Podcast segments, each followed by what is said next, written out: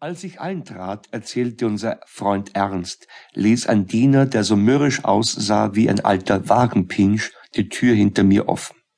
Na, wo ist er denn? fragte er nach einer kleinen Weile. Wer? sagte ich. Na, in ein Hund. Welcher Hund? Na, kummerst nicht wegen einem kranken Hund? Nein, wie wegen der Flöhe nachfragen. Der Diener stutzte und sah mich, die Tür schließend, nachdenklich an. Hat uns keine Krankenpfleger geben worden, das nicht wisst. Aber mein Gottes, ich mein doch, dass ich nachfragen will, was man gegen die Flehe tun soll, die mein ganz gesunder und reingehaltener Hund hat. Ach so, ach so. Ja, warum haben's denn das nicht gleich gesagt? Gehen Sie nur da hinein, ins Wartezimmer, da sind schon andere Parteien auch drin. In dem kleinen, altbürgerlich ausgestatteten Wartezimmer kläfften mir einige Hundestimmen entgegen. Nachdem sich mein Auge an das dämmerige Licht des Raumes gewöhnt hatte, konnte ich die einzelnen Patienten und deren Besitzer unterscheiden. Da war zunächst ein kugelrunder alter Herr mit einem martialischen Schnurrbart.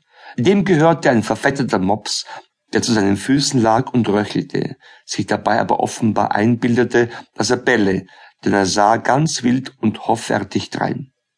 Daneben saß ein junges Mädchen und hielt ein Zwergwindspiel an der Leine, das den feinen, schmächtigen Kopf in einer Art Kinderhaube stecken hatte. Auf der anderen Seite, neben der Tür zum Ordinationszimmer des Tierarztes, hatten zwei Frauen Platz genommen, die Vogelkäfige auf dem Schoß hielten. Was für Geschöpfe darin waren, konnte ich noch nicht genau unterscheiden. Auf einem Sessel neben ihnen war ein kleines Hundeköfferchen, geöffnet, zu bemerken. Dieser Patient war also im Augenblick beim Doktor drinnen. Um mir die Wartezeit zu vertreiben, betrachtete ich die Einrichtung des Zimmers aufmerksamer. Es fiel mir als merkwürdig auf, dass auf Kasten und Konsolen ausgestopfte Tiere standen. Ein Papagei, ein junger Fuchs, eine Elster, eine Angora-Katze und so weiter.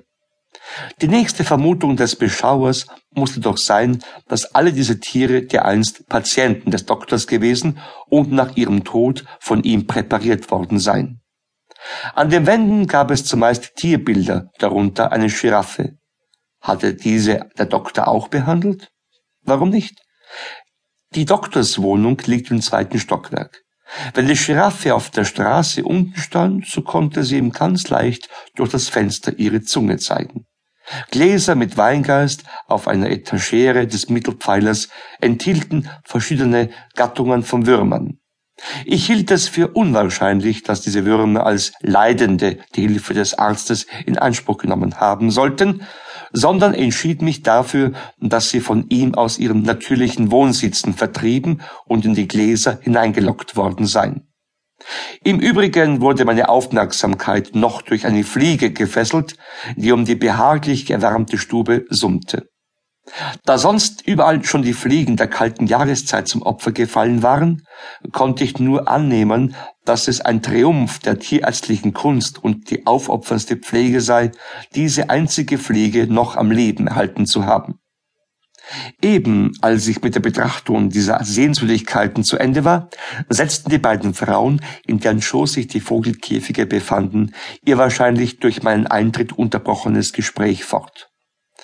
Und das in er sagt, der arme Kerl kriegt auf einmal zwischen die Zächerl so kleine Knollen, ganz wie Hühneraugen, so dass ihm jeder Tritt wehgetan hat. Was sie nicht sagen? Gibt's da nichts dafür? Vielleicht eine kleinere Gattung von Wasmuts Hühneraugenringen? Ach, beleib, wie wollen's dann Kanari ein Hühneraugenpflaster auflegen? A Salberl hab ich gekriegt vom Doktor, aber es nutzt nicht viel. Das arme Viech, so fischig gesungen oder hinter.